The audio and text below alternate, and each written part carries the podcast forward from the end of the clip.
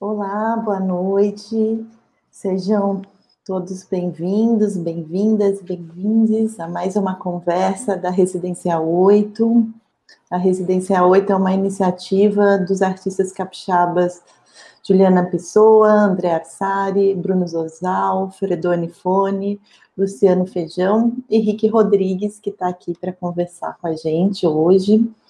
Essa é uma residência que enfatiza muito o processo de criação, e ela acontece na UA Galeria, aqui em Vitória, e é um projeto fomentado pela Secretaria de Cultura do Espírito Santo via Lei Aldir Blanc.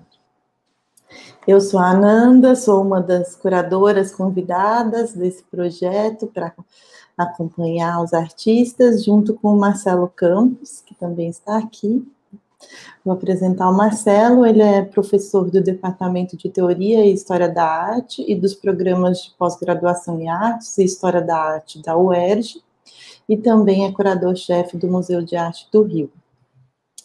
Bom, nós estamos aqui né, para escutar o Rick, vou apresentar o Rick para vocês, quem não conhece. Rick Rodrigues é artista multidisciplinar, nascido em João Neiva, no Espírito Santo, onde vive e trabalha. Ele é graduado em artes plásticas e mestre em artes pela Universidade Federal do Espírito Santo. Sua pesquisa explora o espaço da intimidade, do devaneio, da imensidão e de sensibilidade compreendidos através da fenomenologia poética da casa, da morada como proteção e espaço de habitação Trabalha com séries de desenhos, gravuras, bordados, objetos e pequenas instalações. O Rick também integra o grupo Almofadinhas, formado pelos artistas Fábio Carvalho e Rodrigo Mogis, que dedicam-se a trabalhos no território do sensível e do delicado. Ambos trabalham com bordado para elaborar suas obras, enfatizando memória, gênero, afetividade e sexualidade. O Rick também participou de sete exposições individuais e mais de 50 coletivas e também de diversas residências artísticas. Então, Rick, bem-vindo, a palavra está com você. Obrigado pela apresentação. Boa noite, Ananda. Boa noite, Marcelo. Boa noite a todos que nos acompanham. É... Então, hoje eu vou contar um pouquinho do processo do conjunto de trabalhos que eu produzi para durante o período da residência. E mas vou dar início falando contextualizando assim com alguns trabalhos que eu já vinha produzindo desde 2018, 2017, 2018 e que se acentuaram agora durante a residência, que foi uma foi uma das minhas propostas também assim, dar continuidade às séries que eu já vinha trabalhando e, bom, como a Nanda me apresentou, eu nasci vivo, né, e produzo aqui em João Neiva, que é uma cidade do interior, que fica a mais ou menos 76 quilômetros da capital, Vitória. E durante a pandemia, assim, eu me relacionei muito mais com a natureza aqui, que de alguma forma é um privilégio, né, poder pegar a bicicleta e conseguir ainda dar um, um rolê é, na estrada de terra batida, né? E ainda, e ainda assim se sentir seguro nesse cenário tão caótico. E eu acho que esses trabalhos que eu vou mostrar hoje, eles falam bastante disso, assim. É, são, são resumos, assim, dessas minhas idas e vindas é, tentando desbravar a natureza aqui, tentando evidenciar algumas questões da cidade e, e até mesmo fazer algumas denúncias assim que a gente vem passando por um por uma transformação da paisagem aqui isso tem me incomodado bastante mas vou falar a posteriori. É, e eu trabalho com desenhos gravuras é, construção de objetos miniaturas e, e bordado Hoje eu digo que o bordado tem sido uma das as linguagens mais importantes assim no meu trabalho, tanto pelo reconhecimento quanto pela minha pela minha pelo trabalho diário mesmo com o bordado assim, tento extrapolar, né, as possibilidades que a costura proporciona e ao mesmo tempo utilizo a costura tradicional mesmo, os pontos tradicionais, os pontos de, que, as, que se usa para criar panos de prato, toalhas de banho, enfim, os mesmos pontos usados para os utilitários, né? Bom, acho que a gente pode mostrar já o documento, Ananda, com para contextualizar os trabalhos da residência, que eu mostro alguns trabalhos que eu comecei a produzir em 2017 É uma coisa que eu faço bastante indo às, às margens dos rios daqui. Aqui a gente tem dois rios, os dois rios principais, um é o Rio Clotário e o outro é o Rio Piraquiaçu, e num determinado ponto da cidade eles se encontram. E uma coisa que eu faço bastante nessas minhas caminhadas é mas era é muito de forma intuitiva assim. Eu recolho algumas pedras, uns galhos, essas coisas vão acontecendo assim. Eu não saio para recolher assim eu saio para esparecer, para, é, de alguma forma, passar o tempo, desfocar desse mundo que nos que nos machuca muito, né? Então, assim, é uma forma de, de criar um devaneio mesmo, sabe? E, e aí eu vou recolhendo coisas, assim, que pedem para ser recolhidas. Eu não saio para recolher nada. E essas pedras eu vinha recolhendo há um tempo colocava nas minhas plantinhas, ou então eu colocava numa prateleira, junto de alguma coisa. E com o passar do tempo elas vão virando trabalho, mas não necessariamente, assim. E aí essa série é uma série que eu produzi no ano passado, que são sempre essas capinhas de voal, assim, como se fosse uma, uma capa de almofada, de travesseiro, e o conteúdo de dentro é sempre uma pedra, assim. Então tem algumas frases suspensas, como essa, sem afeto, e desviar o olhar, né? Essa é porque eu acho que eu tô com. É desviar o olhar. Tô com a tela pequenininha aqui, mas eu acho que você pode ir passando as outras três, Amanda. Aí esse é o peso dos sonhos. É sempre, sempre carrega uma frase assim, meio suspensa, meio para criar mesmo é, esse ponto de reflexão, assim, quem fica diante desses trabalhos. E a próxima, que é ser afeto. Isso. E aí, é, durante a residência, esses materiais eles ficaram muito, eles foram muito mais trabalhados, assim, tanto o tecido voal, esses pontos, é, essa cor, né, o azul matizado, e as pedras também apareceram bastante. E outros elementos que vou que vou mostrando aos poucos. Pode passar. E aí eu trouxe também esse trabalho que tem a ver com água também, que é um trabalho que eu produzi durante a residência no, no Museu Bispo do Rosário, em 2018, que eu trago para fazer uma conexão é, de quando talvez esse elemento água, assim, talvez, né, assim, não posso dizer com certeza, mas quando esse elemento água aparece, assim, no, no meu trabalho, e e eu gosto de contar essa história de que quando a gente chega lá no museu, assim, é, chega na, na, colônia, a gente foi recebido por uma chuva, assim, e eu me importo muito com essas coisas, mesmo em silêncio, mesmo que eu não verbalize, assim, eu me importo com esses pequenos detalhes, assim, a gente chegou, caiu uma chuva, assim, subiu aquele cheiro de terra molhada, assim, sabe, quando a terra está muito seca e sobe aquele cheiro de que quando ela está começando a ser molhada, assim, então é, esse trabalho foi é basicamente uma homenagem a essa chegada assim durante a residência. Então eu fiz essas, essa chuva, né, que paira por cima, encobre essa esse outro cenáriozinho embaixo que, que tem uma miniatura, um, uma árvore bordada e que eu costumo chamar, né, esses esses cenários que eu faço de pequenos universos particulares harmônicos. É, então trago esse trabalho também para mostrar, para fazer uma conexão, assim, para não, é, porque eu mesmo fiz esse apanhado, assim, revisitei os trabalhos e a partir dos trabalhos que eu produzi na residência, para entender, assim, como, que eu cheguei, né, nos elementos, nos elementos e, e nos signos que eu estou utilizando agora durante esse processo. Pode passar ele.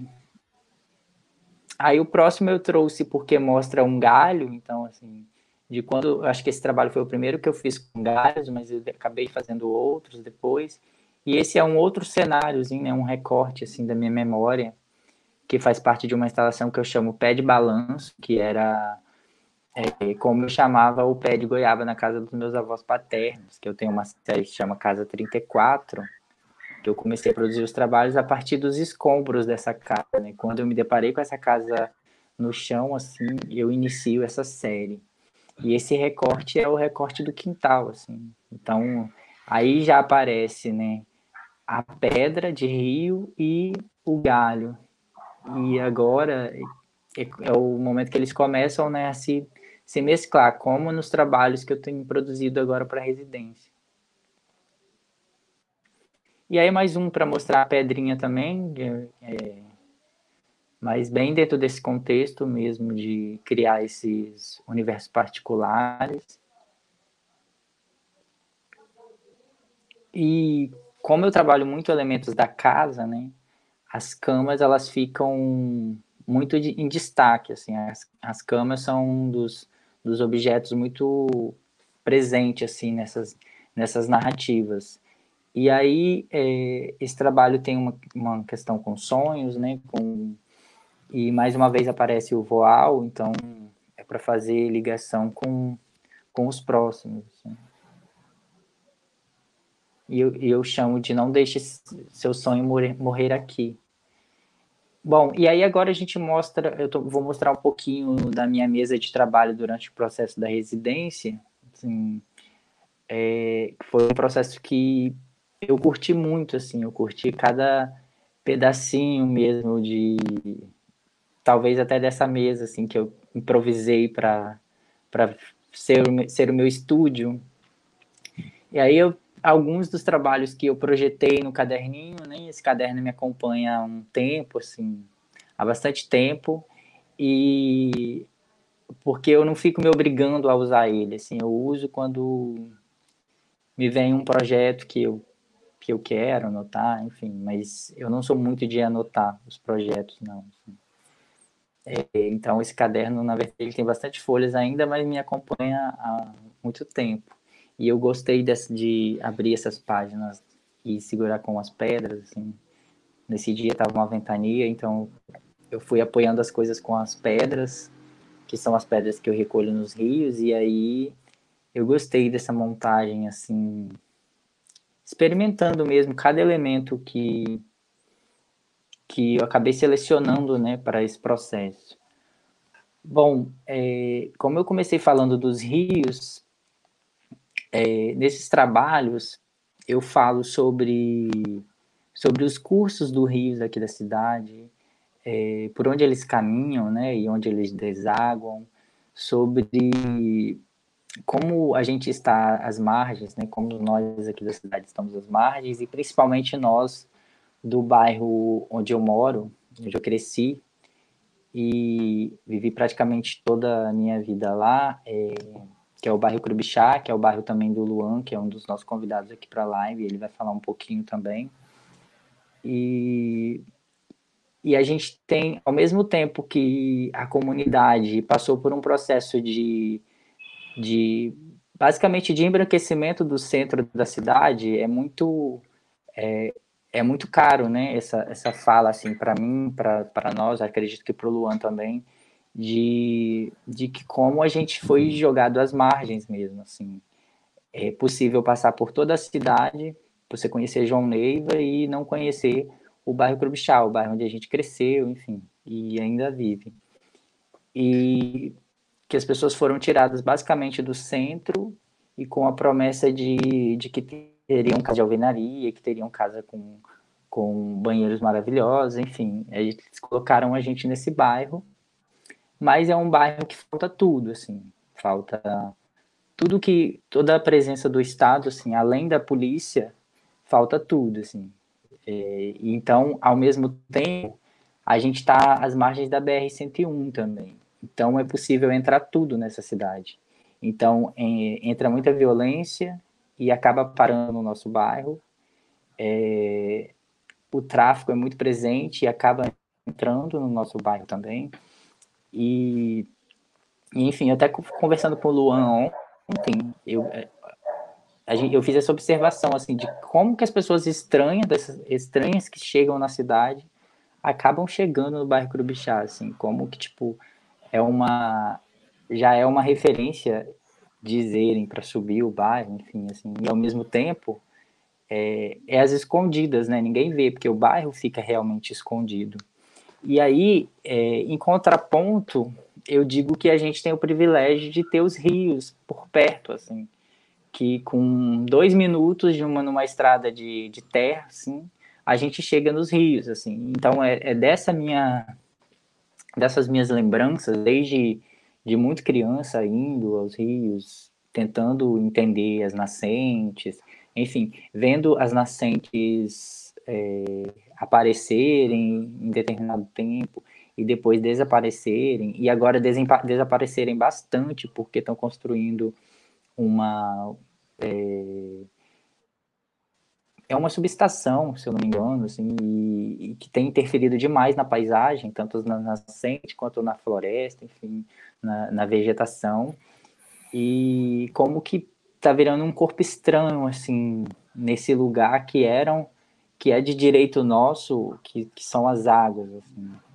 E então eu falo que, tipo, o Krubchá, apesar de ficar lá escondidinho, ele nos dá, nos dá nos, é quase que um prêmio a gente ter acesso aos rios, assim. E como também as pessoas têm muito preconceito com as pessoas dessa comunidade, com nós mesmos, as pessoas também acabam não indo, sabe? Então, assim, é quase que o um encontro de pessoas do Crubixá também nesses rios, sabe? Então, assim, é muito interessante, assim, é, ver por essa ótica.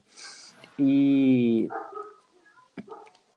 então, esses trabalhos falam um pouquinho dessas minhas idas, né, as, a essas margens, e observando essas paisagens. E aí é o momento que eu começo a mesclar esses elementos da casa, as cadeiras, as camas, os bordados mesmos, é, que muitas vezes vêm por cima das camas.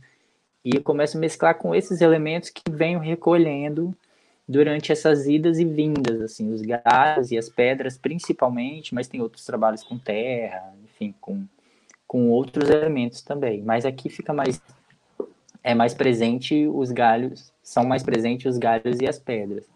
Então tem trabalhos que eu falo diretamente dos rios, tem outros trabalhos que eu falo de saudade, como esse tem aparecendo um detalhinho ali de que eu bordei meu rio aqui dentro, e aí eu faço uma brincadeira, assim, tipo um stop motion de colocando o, uma pedrinha do rio dentro, dentro desse saquinho.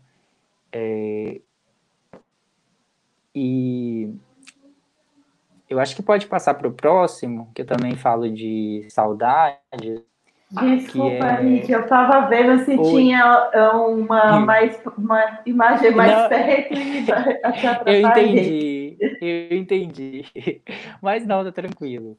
É, esse trabalho também que eu falo um pouquinho de saudades, assim, acaba que esses elementos como a saudade, né, as forças, a fragilidade, fragilidade, as questões de gênero, questões afetivas, elas mesmo tentando fazer denúncias ou tentando reviver essa, essa, tentando destacar essas memórias desse local, eu também tento trazer de uma forma um pouco mais leve é, e tentar ficar também com, é, ao mesmo tempo que eu reivindico, por exemplo, as águas e essas paisagens, os nossos direitos de tê-las, delas existirem, o direito delas existirem, eu também quero falar de, de coisas boas, quero falar de, das saudades que que ficam, né, das lembranças, dos afetos, enfim, de como é, desse convívio nesses lugares. E esse trabalho eu, é, ele se chama Estratégia para horizontalizar a saudade, que é, são restos de,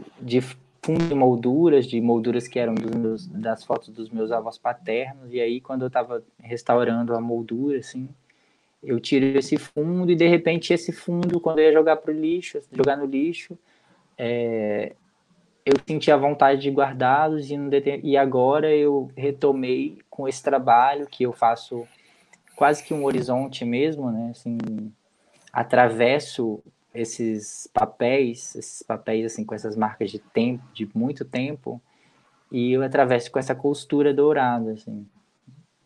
É como se eu tivesse mesmo atravessando essas lembranças. Já o próximo, ele já é mais mais evidente sobre as águas e eu bordei os pontinhos, cada pontinho nesse bordado é uma nascente, né, um, é um olho d'água da cidade, e eu fiz a partir de um estudo de um engenheiro agrícola que, que nasceu aqui em João Neiva, mas enfim, agora é doutor e dá aula em Viçosa. Eu não consegui falar com ele, mandei mensagem, mas enfim, ele não me respondeu. Que eu tenho usado bastante o estudo dele, assim, porque eu acho que ele tem o, ensino técnico, ele tem o conhecimento técnico, tem essa pesquisa, né? E, mas eu tento usar a arma que eu tenho, né? Que é que é fazer arte de alguma forma. Então eu estou tentando cristalizar essa essa memória, fazer as pessoas se lembrarem de que, que a cidade tinha esse tanto, pelo menos tinha esse tanto de, de olhos d'água, assim. Então é um trabalho muito delicado que cada pontinho assim é, é uma lembrança de uma nascente. E depois tem um outro trabalho que mostra os percursos dessas nascentes. Que é esse, né? Esse trabalho mostra os percursos que é a partir daquelas nascentes, e aí tem os dois rios principais que se encontram no, quase que no centro assim da cidade. E aí cria esse mapa imaginário né, assim, da cidade. Assim, se você for fazer o contorno, tem o mapa. Pode passar esse. E aí esse trabalho se chama desaguar e é, usa os mesmos, aqueles mesmos pontos tradicionais, que é o ponto atrás, e é um saquinho bordado com essas pedras que estão saindo de dentro desse saco, que cria esse movimento né, de, de desaguar mesmo. E é uma coisa que eu observo muito a transparência das águas assim sobre sobre as pedras e que tem aparecido também nesses trabalhos aqui.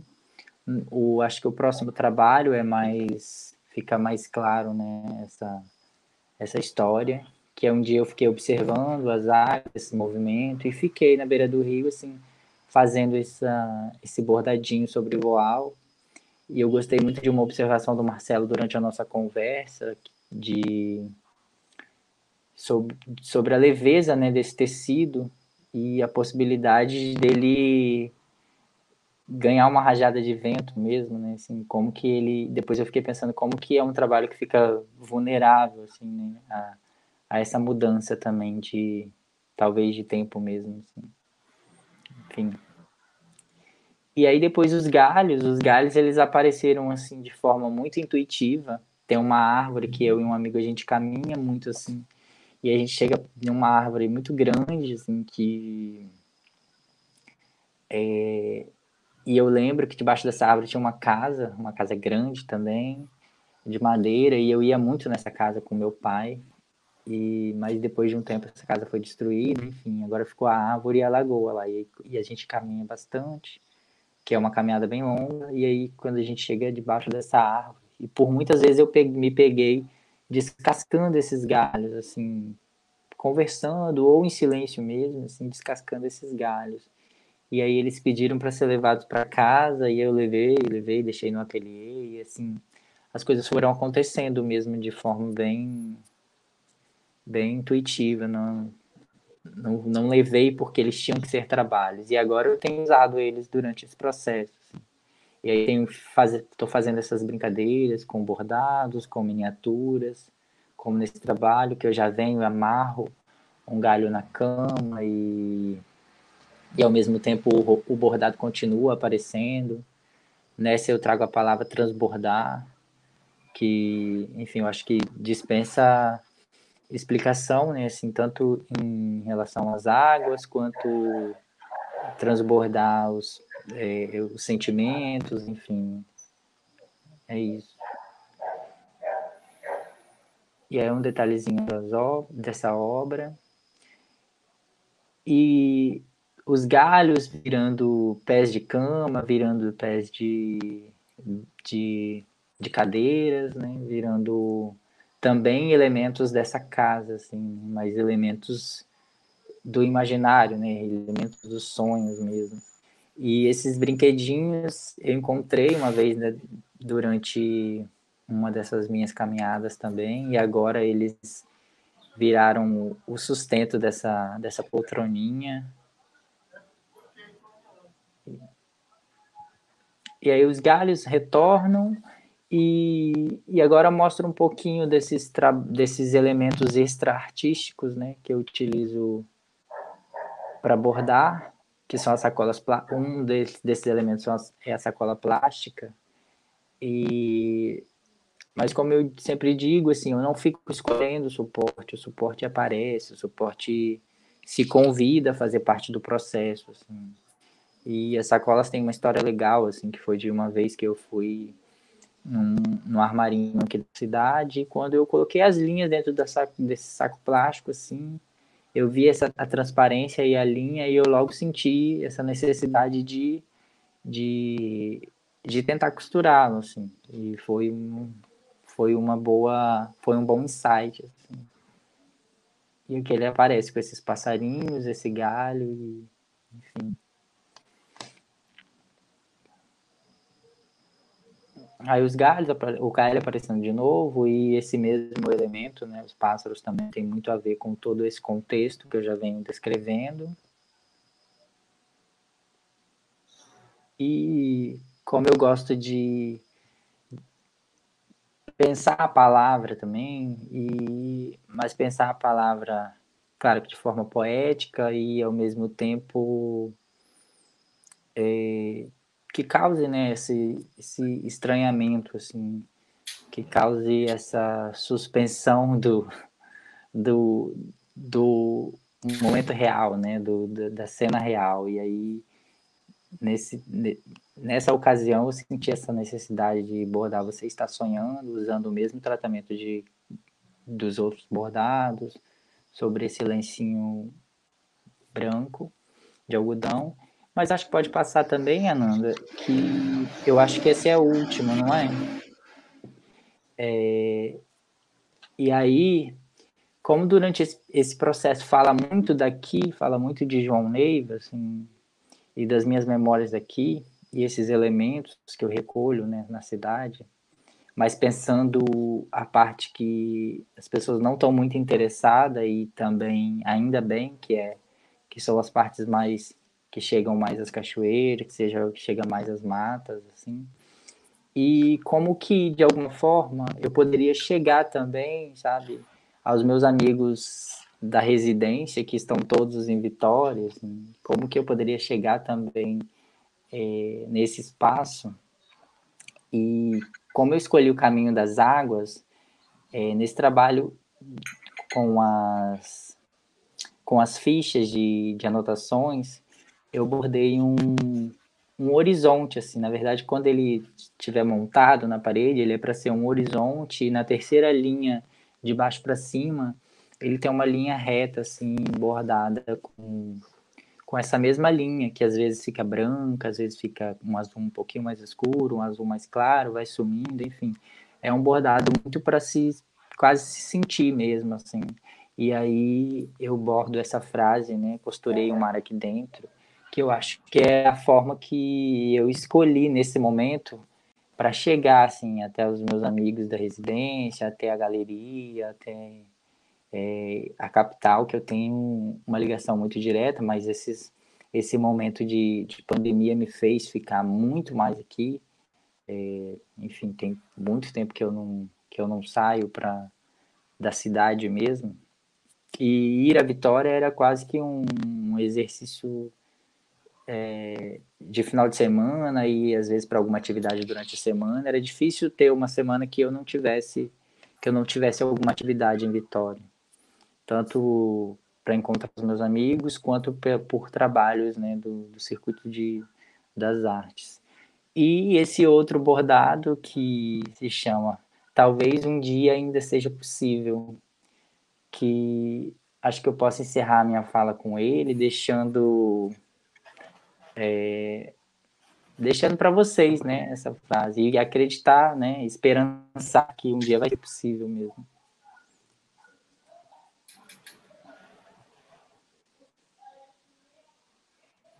É, esse,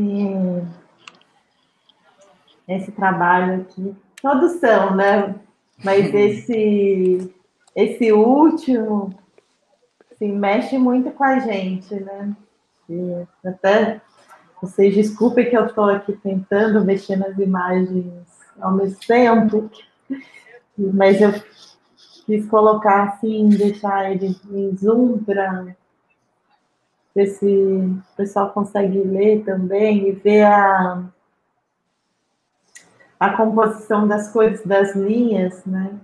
Esse ali no papel e a gente fica olhando para ele, né? Não tem mais palavras para dizer, aqui tá. Enfim, mas, né, voltando. Obrigada, Rick, muito por a sua apresentação. É, eu acho que a gente pode chamar o Luan também. Ah, o Luan apareceu. Luan, nosso convidado especial. É, ele é Luan Ericles, é filho da Congada de São Benedito do Espírito Santo e biólogo, biólogo pela UFES e arte educador. É, constrói novas metodologias para o ensino de uma educação ambiental, crítica e emancipatória através das artes de sensibilização em políticas públicas socioambientais. Ele também é pesquisador etnográfico da Universidade Federal do Sul da Bahia, em comunidades tradicionais e extrativistas de uso sustentável no extremo sul da Bahia. Então, bem-vindo, Luan. Eu acho que, né, você que é nosso convidado, é, quiser comentar um pouquinho do que, como tem sido seus encontros no sentido dos trabalhos com o Rick, como vocês têm dialogado. Claro. Muito obrigado, Ananda. Queria agradecer ao Rick, né, principalmente pela, pelo convite. É muito especial porque a gente, nós somos vizinhos, né, inclusive vizinhos de janela, de muro, um muro que inclusive nem é tão alto assim, afasta o meu quarto do quarto dele, a minha cozinha da cozinha dele. Então, assim, a gente, é, essas memórias que ele traz nessa exposição não atravessa somente a memória afetiva que ele tem, né, mas atravessa também as memórias, as minhas memórias afetivas, que elas se conversam, né, elas se cruzam.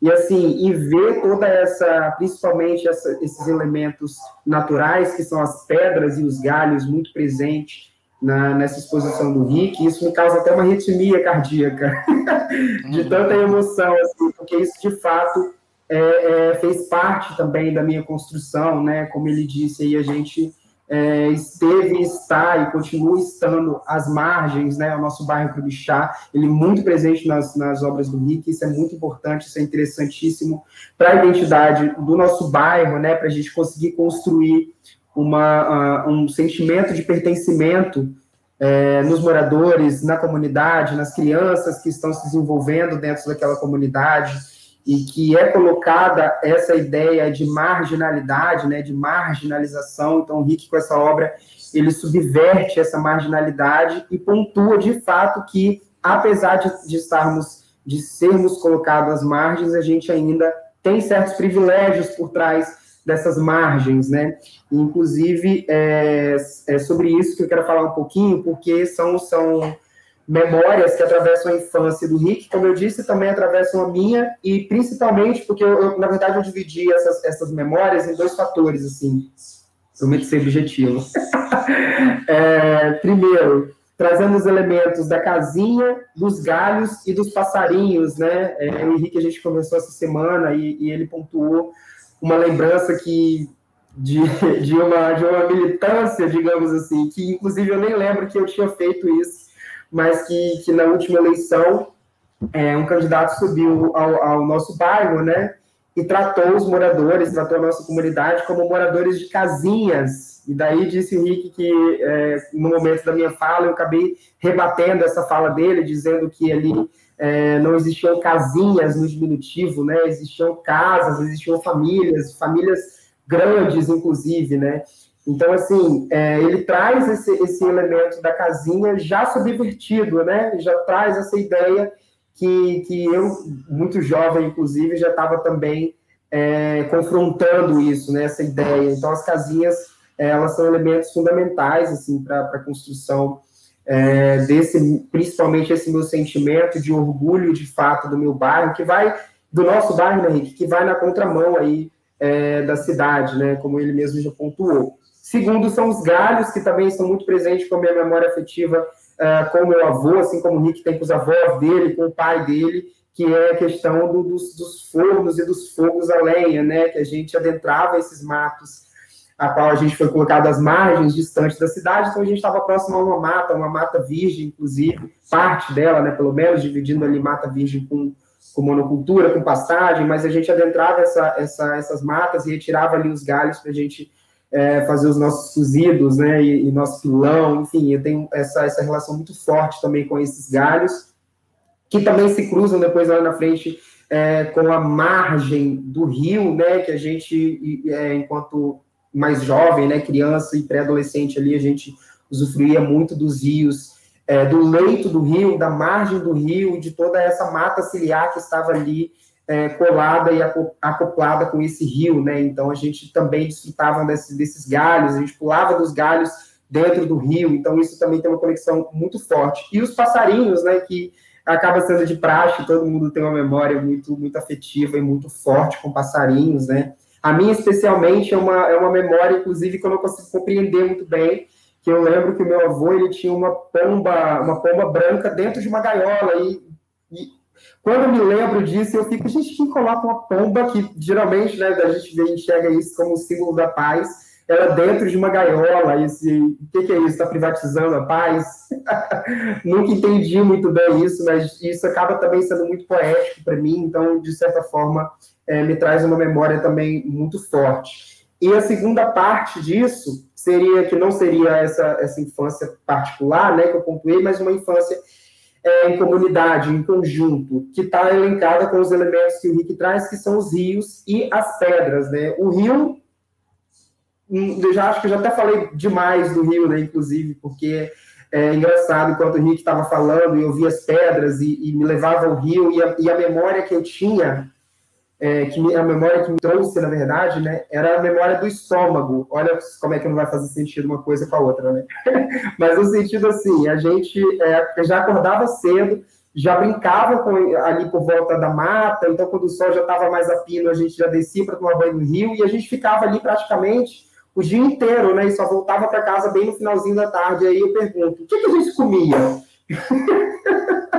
Enquanto ele estava mostrando isso, vivia essas memórias, e eu o dia inteiro, final de semana inteira, semana inteira dentro do rio, eu pensando, mas gente, o que, que, a gente comia enquanto a gente ficava enfiado dentro desses, desses rios, né?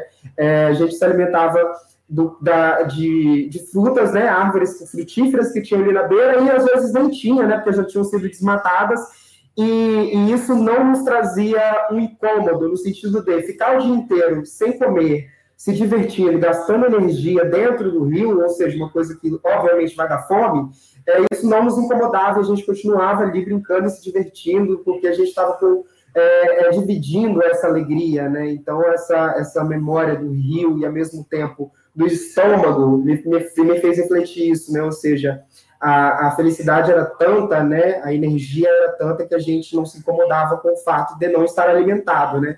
Logicamente, quando a gente chegava em casa, a mãe já vinha de caceta para cima da gente, né, estou o dia inteiro na rua, não comeu, e ao mesmo tempo isso vai de encontro com a vulnerabilidade social que o nosso bairro tem, né, onde muita gente acredita que são famílias que passam fome, que não têm o que comer dentro de casa, o que não é uma verdade, propriamente dita, né, é, mas ao mesmo tempo fica isso fica posto, né? Como a gente, é, se a gente dependesse de fato dessa caridade, desses, desses alimentos, porque a gente é, passa fome. E, e, é, na verdade é o contrário, né? Quando eu trago esse relato, eu quero dizer que essa relação que a gente tinha com a natureza era tão forte que nem a fome mesmo é uma coisa que não existia, né? E a segunda é a segunda memória que eu quero trazer pontuando é a questão das pedras, né?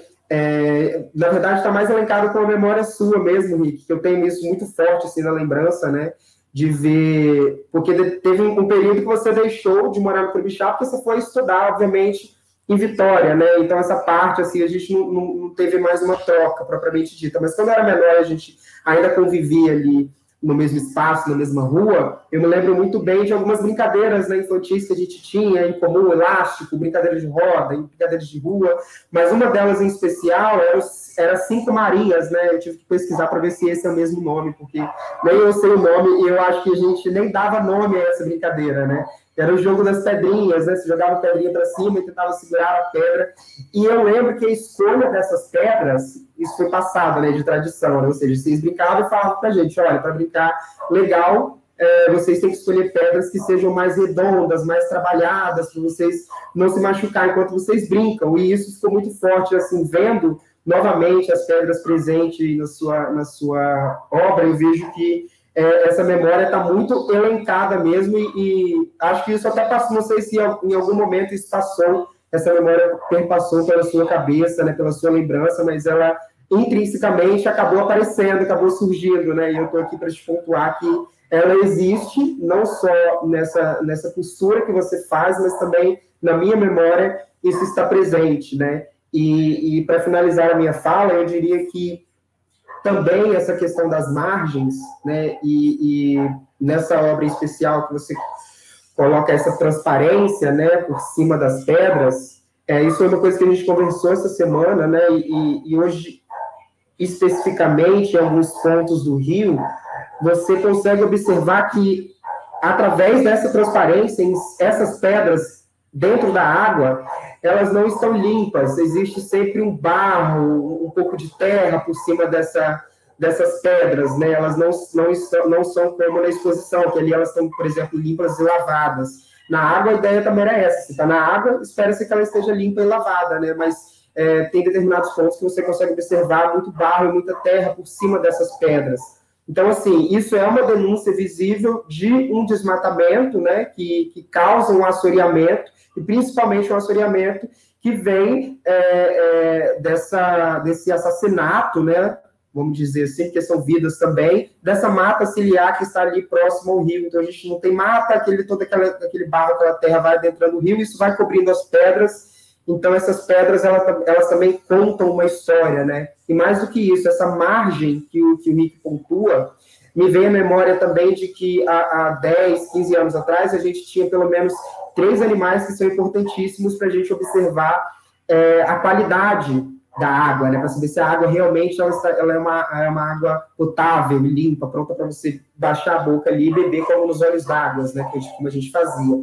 É, que são caranguejo, camarão e ostra, ambos de água doce, né? Óbvio que eles não têm proporção gigante de comer, de se alimentar e de matar a fome saciar a, a fome em si, mas é, são animais que denunciam a qualidade ali daquele meio, né? E hoje a gente é, vê a completa ausência desses três animais, né? Eu até pontuei para Rick, né? Já que ele visita bastante o rio, o leito do rio, falei, Rick, se você conseguir encontrar uma concha, você guarda isso, porque isso vai ser uma moeda de ouro para você mas ele já faz essa, essas visitações e vê que ele não consegue encontrar isso, ou seja, a gente vê para onde está caminhando também essas margens, né? Ao mesmo tempo que a gente tem uma, uma degradação das nossas margens naturais, a gente também tem uma degradação aí das nossas margens sociais, né, que são pontuadas aí no nosso, no nosso bairro.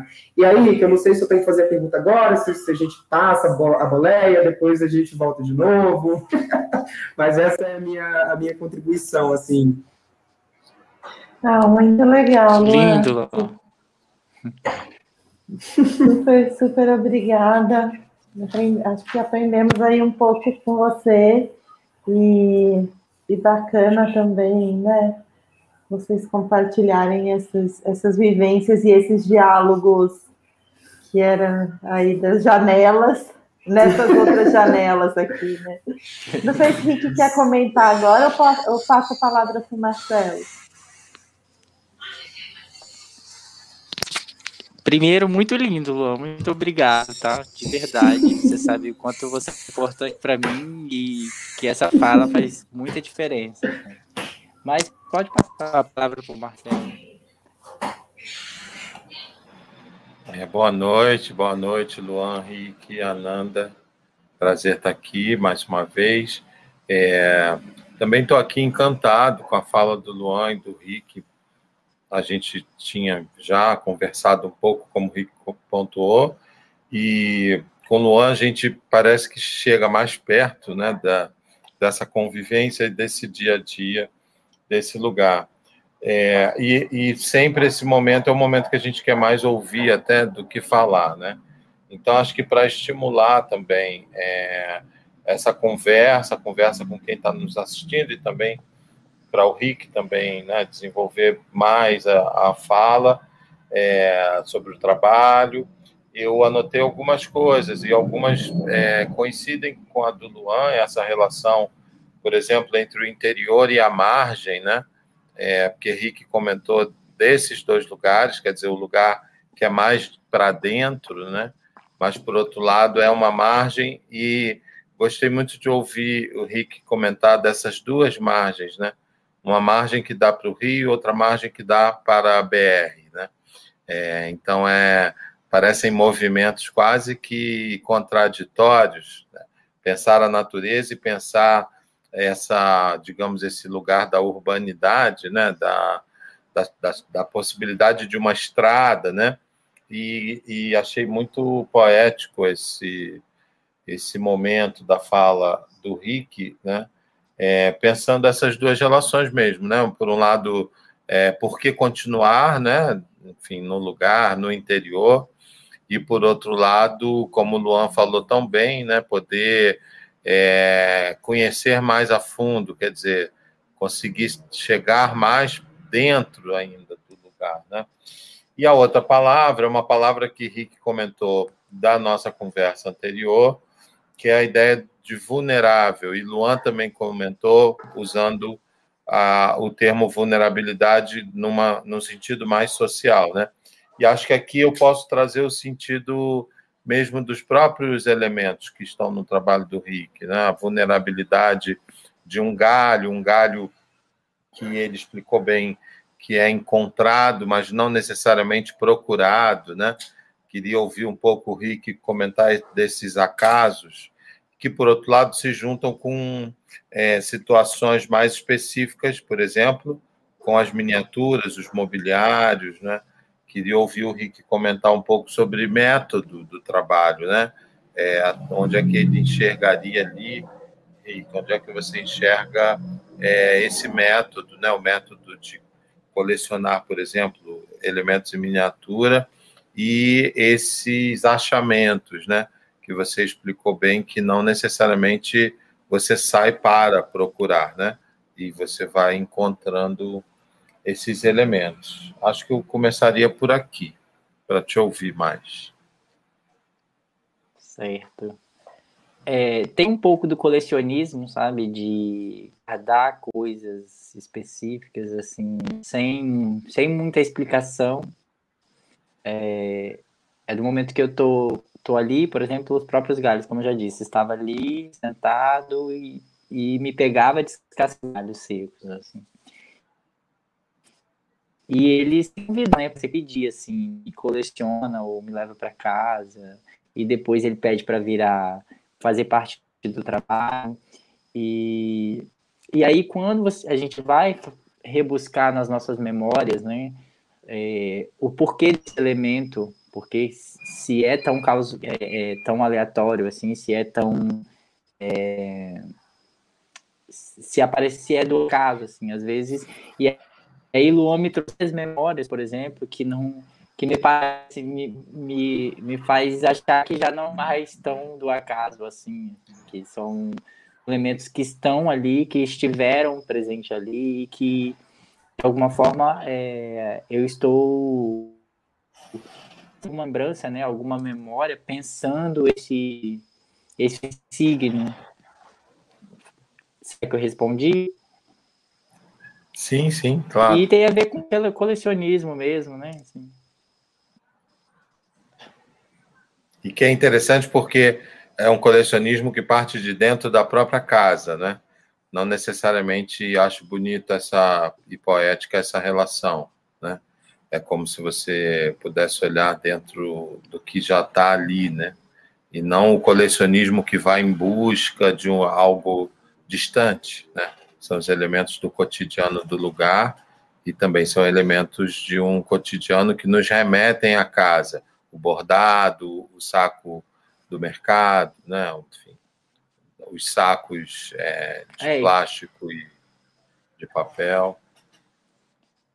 Que eles se encontram, né? Tem um momento que eles se encontram. Assim. É, por isso que eu, eu acho difícil hoje eu dizer que eu faço isso ou faço aquilo. Assim. Mesmo quando eu falo que o bordado tem sido é, tem tido mais destaque, assim, mas eu não posso dizer que eu só estou trabalhando o bordado hoje. Eu estou trabalhando o bordado e suas diversas possibilidades, como tirar esse bordado do, lugar comum, é, pensando esses outros esses outros é, objetos e, e outros suportes que são que eu chamo de extra artísticos, né? Que a gente não entra numa loja de, de um armarinho ou numa casa de artista para comprar esses esses suportes assim. Então, e é, é, nesse momento de encontro assim, que se encontra tudo tanto o tecido que é usado para fazer uma vestimenta é, luxo, sabe, como o voal, e de repente se encontra com, uma pedra, com um pedaço de galho, que são coisas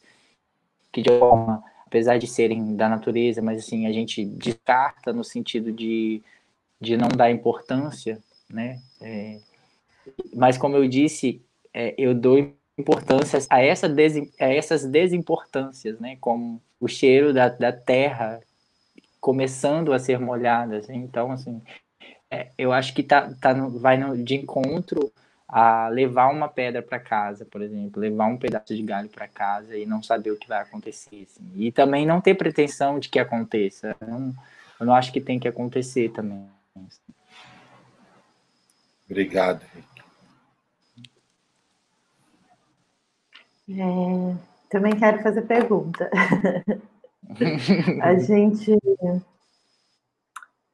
como a gente falou um pouco aqui, né, já bastante, na verdade, né, como o seu trabalho, Rick, de alguma forma está refletindo sobre ações cartográficas ou geográficas, né, de pensar esse o habitar, a vivência entre as mais diversas ou distintas paisagens, arquiteturas e o elemento doméstico, né? É, eu acho que há uma reflexão poética e política sobre o, o habitar, que na sua, na sua bio, quando eu li, né, você fala muito, é, tem ali, você usa a palavra casa, mas eu fiquei pensando muito no, no verbo e não no substantivo do habitar. E Sim. se a gente retoma seus trabalhos mais é, antigos, é, a, essa presença do habitat está lá, né? Está tá sempre lá. E daí eu fico pensando agora nesse, nesse contexto que já estamos vivendo há um ano, né, de isolamento social, essas discussões a partir da casa tornam-se ainda mais potentes. Essas discussões que o seu trabalho traz, né? E, e, eu fico me perguntando, né, como reinventar o olhar, prática artística, a partir do que está na casa, no cotidiano, né, agora que você, é, que você não, né, nós todos estamos nessa situação de isolamento. Então, eu queria te fazer essa pergunta desse, de como você vê que que isso aparece, essa questão do habitar aparece a partir desse último ano, e eu fiquei me lembrando de alguns trabalhos que você fez no, no início do isolamento, né, no ano passado. E eu vejo algumas mudanças neles. A gente não preparou imagens para mostrar para o pessoal, mas eu queria que, se você pudesse comentar mais um pouco a partir desse processo de isolamento, do início da pandemia, como isso emerge do seu trabalho, é, e como que isso é, ganha uma outra virada agora com esse período da residência. Eu costumo dizer que eu não encerro uma série, assim, de...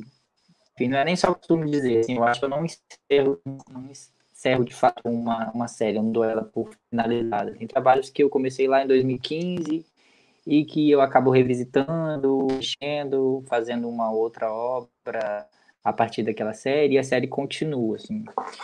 E, e é possível ver esses momentos, assim, é, de, essas diferenças, né? Desde quando eu pensava o desenho, depois chegando o bordado e agora tudo se misturando.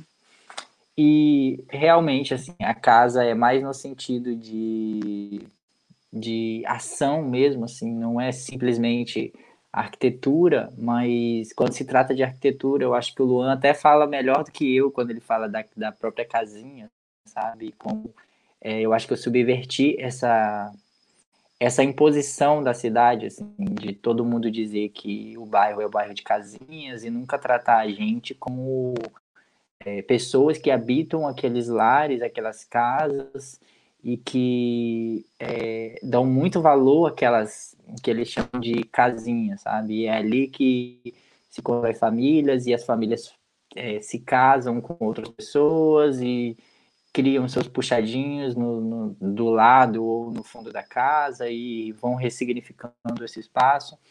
É disso também, mas é a casa enquanto enquanto como você disse verbo mesmo enquanto ação né assim enquanto é, habitar o, o, todos os, o, a casa mas também todos os outros lugares sabe reivindicar é, habitar outros lugares também e sim, eu acho que tem mudanças assim do, do meu trabalho. De, acho que seria impossível assim, não essas danças não atravessarem assim a obra. E por exemplo, lá no início da pandemia eu fiz muitos trabalhos sobre caixas de remédio, assim. E, e vem de uma memória de um momento que eu estive mal antes da pandemia, e aí eu me deparo com essa caixa de remédio que eu ia jogar fora, e aí ela de novo, como eu tenho repetido várias vezes aqui, é, o suporte é, me usa, enfim, eu quero fazer parte do, do, dessa narrativa. E aí eu comecei a bordar algumas caixas de remédio, e, e aconteceu a mesma coisa com uma caixa de papelão, e foi tudo nesse momento assim de que a gente estava ouvindo a pandemia lá do outro lado do mundo e tipo de que a gente sabia que ela ia chegar em algum momento, mas de alguma forma a gente estava ignorando ainda, assim, a gente estava vivendo como se se não tivesse uma pandemia lá do outro lado do mundo, assim, mas esses, suportes já estavam falando sobre isso, assim, já eram, já tinham um esgotamento ali. E aí também é, foi um momento que eu não senti muita vontade de ficar com o tecido, com esses, esses suportes mais tradicionais, assim, eu queria é, encontrar outras coisas dentro desse confinamento, sabe? E, mas ao mesmo tempo também não estava me obrigando a fazer isso, assim. Então aconteceu que esses, digamos, esses lixos, né, essas coisas que são descartadas, foram aparecendo e também aparecendo é, as questões que estão nos atravessando, né? Como con tentar construir um universo que seja um pouco mais leve para a gente desviar dessa, desse momento é, difícil, né? Como repensar as relações dentro de casa, é, como conseguir respirar, né? De, é, no meio de, de, desse caos, assim, dessa, dessa falta de respiro mesmo, assim. Tem uma fala muito bonita do Krenak pro, num dos programas do Itaú Cultural, assim, que eu até indico, que é falando de arte como respiro, assim. É, então, assim, procurando é, novos mundos, né, tentando criar outras possibilidades, ao mesmo tempo criar esperança, criar, é, projetar, né, esperança, assim, é, que eu acho que também é um papel do artista, sabe? Assim, não se obrigando a, a, transformar o mundo, mas se a gente tem alguma arma na mão, por que não tentar esperançar, sabe? Tentar fazer possível. É... Enfim, não sei se eu te respondi, mas eu acho que os trabalhos desse momento falam sobre isso, assim, porque a casa já era já era um lugar comum, sabe, na, na minha criação, assim. Aliás, é, muitas, muitas páginas, muitas revistas, sites usaram trabalhos meus de 2015, de 2016 para de confinamento, sabe? Eu acho que não sei se tinha ali uma, uma um aviso, entendeu? Quando os corpos viravam casa, quando os, os corpos é, extrapolavam né, as dimensões da, das casas e, e, assim, muitas perguntas se eu tinha produzido o trabalho em 2020, assim. E quando em 2020 eu acho que esses elementos apareceram muito menos, assim, acho que apareceram, mas apareceram bem menos, assim. Então, assim, teve, tiveram várias revistas que me procuraram para publicar trabalhos de 2015, 16, 17, até do ano passado, do, ano passado também, assim, trabalhos que trazem essa arquitetura e o corpo e as relações, né? E achando que eu tinha produzido durante o período de pandemia, assim, não sei.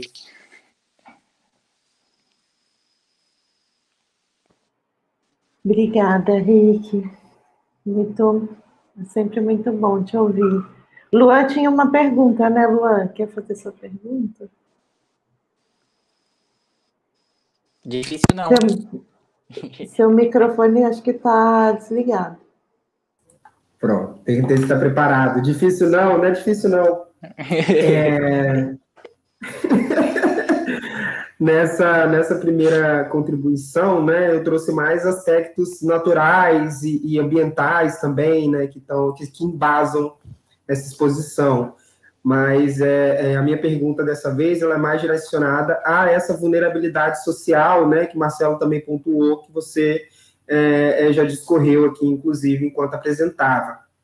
É, assim, essa ideia de, partindo de uma, de uma interpretação minha, tá, claro, é, a ideia de margem, ela é uma ideia de linhas, né, imaginárias ou não, e se a gente tem linhas e margens e, e, elas se estendem, em algum momento elas se encontram também e elas se cruzam, obviamente, né? E isso então me traz uma essa essas, essa coisa de linha, extensão e cruzamento e margem me traz também uma, uma outra memória também da infância, né?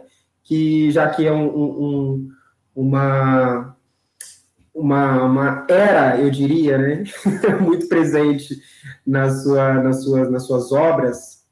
É, em se tratando da infância, a gente tem também, novamente, uma, uma brincadeira infantil também muito popular, de, de também de linhas, eu diria, também de pedras e também de galhos. Isso é muito fácil a gente adaptar essa brincadeira, né? De que brincadeira é essa que eu estou falando então? Eu diria o jogo da velha. O jogo da velha é um exemplo muito claro de linhas que se cruzam, né? E você pode jogar isso com diversos elementos, com pedras e com galhos e afins.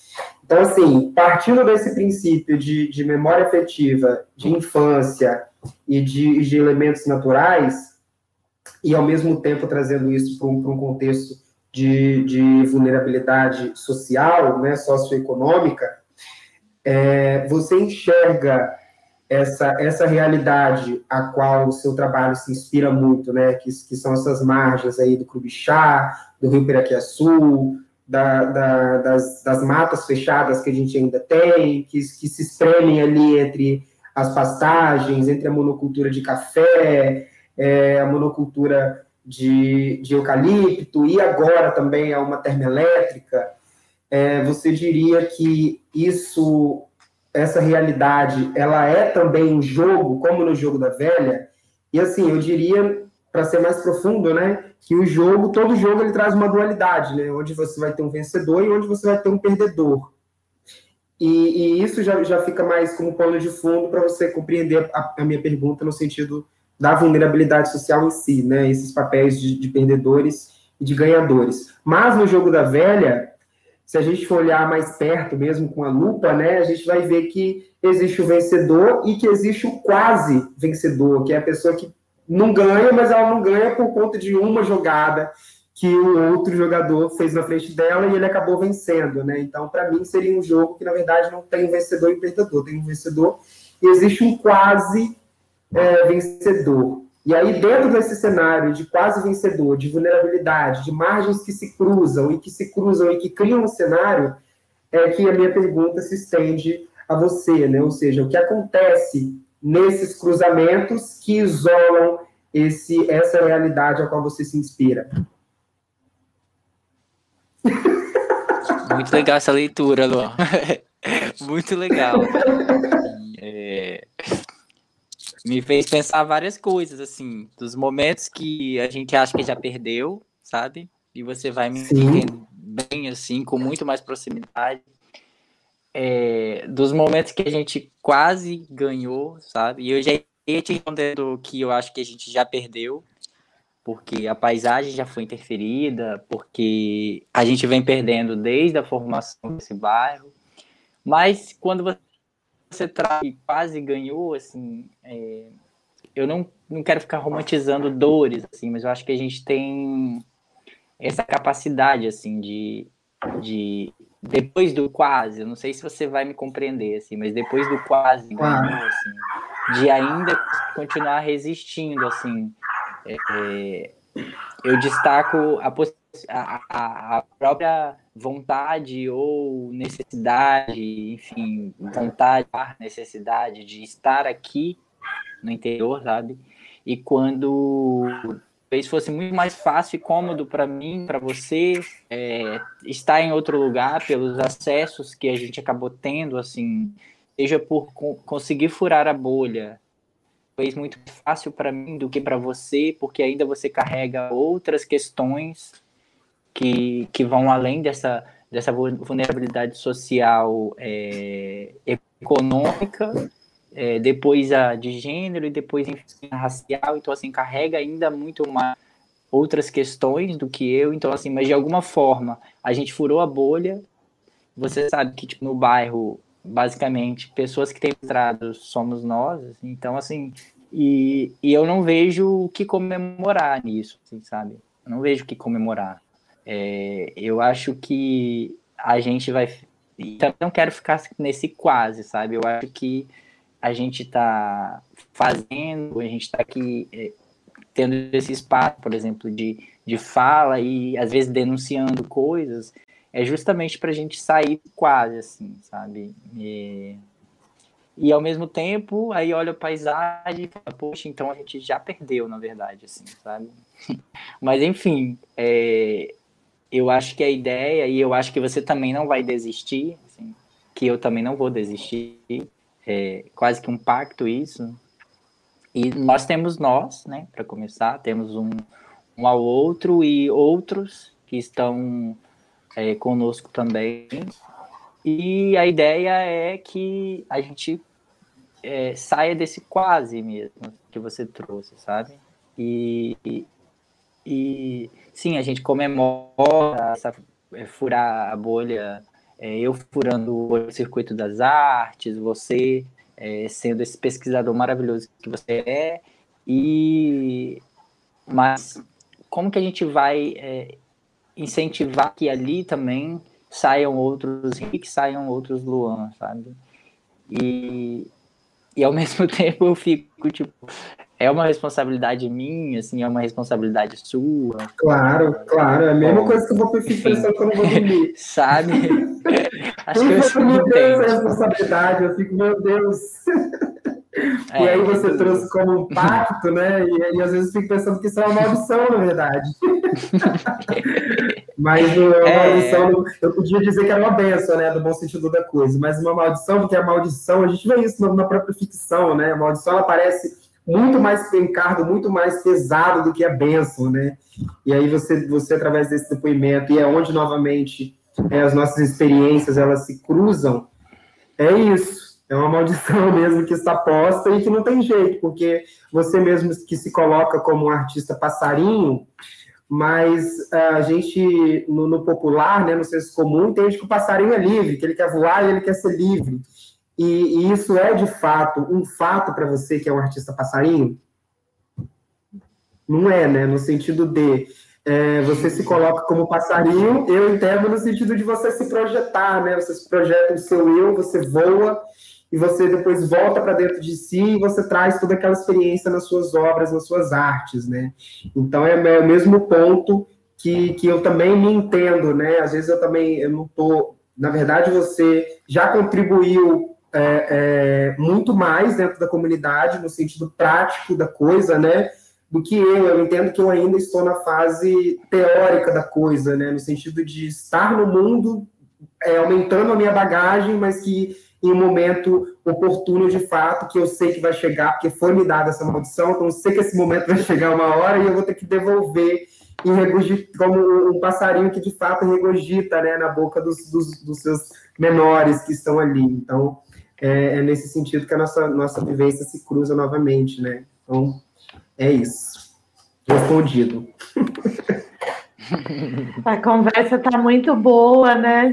Queria continuar aqui, mas combinamos que um tempo bom para o nosso público também era mais ou menos esse, então eu vou encaminhar para os encerramentos. Queria saber de assim, fazer uma última rodada rapidinha. Bom, Marcelo quer. Nossa, eu quero, quero ficar. É, né? Ouvindo, né? Não, adorei, adorei o que o Luan também comentou agora. Fiquei pensando numa palavra da moda, né? E que é, que é importante para nós, que é o empoderamento, né? É, e esse sentido que a gente carrega uma coletividade, né? Não tem jeito. Então, como disse Luan, né? Uma maldição, mas é também essa condição, né? A gente, quando abre, só, só ganha, né? A sensação de, do poder, que não seja aquele outro que a gente não quer, o, nefasto, né? O, o ditatorial é, realmente trazendo, né, é, fazendo para mais, para mais gente, para a gente então que é professor, né, quase a sensação é muito essa também, né, e num tempo alongado, né, também essa ansiedade de ter que devolver, né, ela a gente vai também com a vida percebendo que isso acontece em prazos muito longos, né. Então é isso, eu queria agradecer muito parabenizar o Rick, também ao Luan pela fala e dizer que é um prazer estar aqui nesse projeto com a Ananda. Luan, suas últimas. Infelizmente, né? Últimas palavras. Oi, oi, oi, oi, oi, de novo. É, acho que eu já, já fiz muitas perguntas, já cutuquei bastante, já provoquei bastante. Eu queria agradecer mesmo, né? É, eu sei o quanto o Rick está feliz, porque isso para a gente significa muito e muito mesmo, né?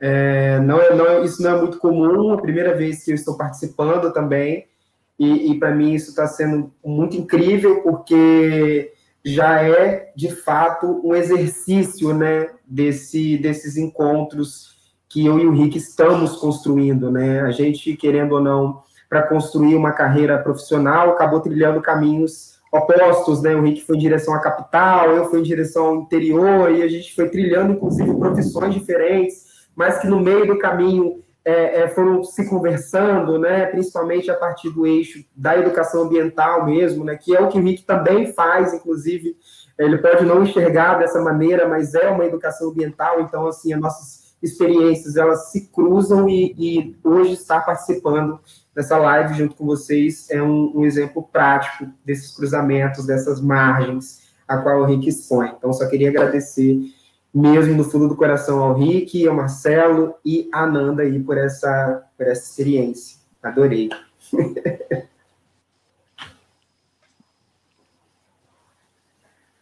Rick? Bom, eu já disse que estou muito feliz, né, Luan, com esse encontro. É, eu quero te agradecer por tudo, assim, não só por hoje, mas enfim, pela vida mesmo. É, enfim, por tudo mesmo. Agradecer ao Marcelo por esse momento, pelas nossas conversas durante esse processo, pela oportunidade de é, entender um pouquinho do que eu tento venho construindo.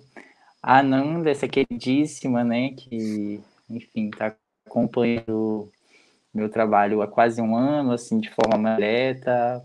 Os encontros têm sido muito especiais, assim, tem mudado bastante o meu olhar, a vontade de falar também. Eu acho que eu passei a assumir outras, a assumir outras narrativas que às vezes ficavam bem escondidinhas, é, mas que estavam ali. E eu acho que eu passei a falar, questionar mais, assim, talvez denunciar, é, cobrar a partir dessa, digamos que esse empoderamento e o, esse acompanhamento da proporcionou assim. É, eu tinha um certo medo assim de tinha um medo de ser mal interpretado né por, por diversas questões assim. É, parecer como se eu estivesse fazendo apenas panfletagem no trabalho. Então eu demorei um certo tempo assim para assumir é, algumas questões mais mais políticas mais enrijecidas enfim muito obrigado Bom, eu que agradeço muito, Rick, é, pela oportunidade de acompanhar e dialogar com você. Quero agradecer também ao Luan e ao Marcelo pela conversa de hoje. Agradecer a todos que estão nos escutando, assistindo até agora. E daí eu preciso né, dizer, se alguém quiser rever essa live ou indicar para alguém, ela fica gravada aqui no canal do YouTube, assim como dos outros artistas que participam da residência. E para quem quiser apenas escutar, também está no Spotify, é só ir lá em podcast e buscar Residência 8. E é isso, gente. Obrigada por tudo. Se cuidem, se puder, fiquem em casa. E lembramos ali daquele último trabalho do Rick que a gente viu. Talvez um dia ainda seja possível. Valeu, boa noite. Boa noite. Boa noite. Boa noite.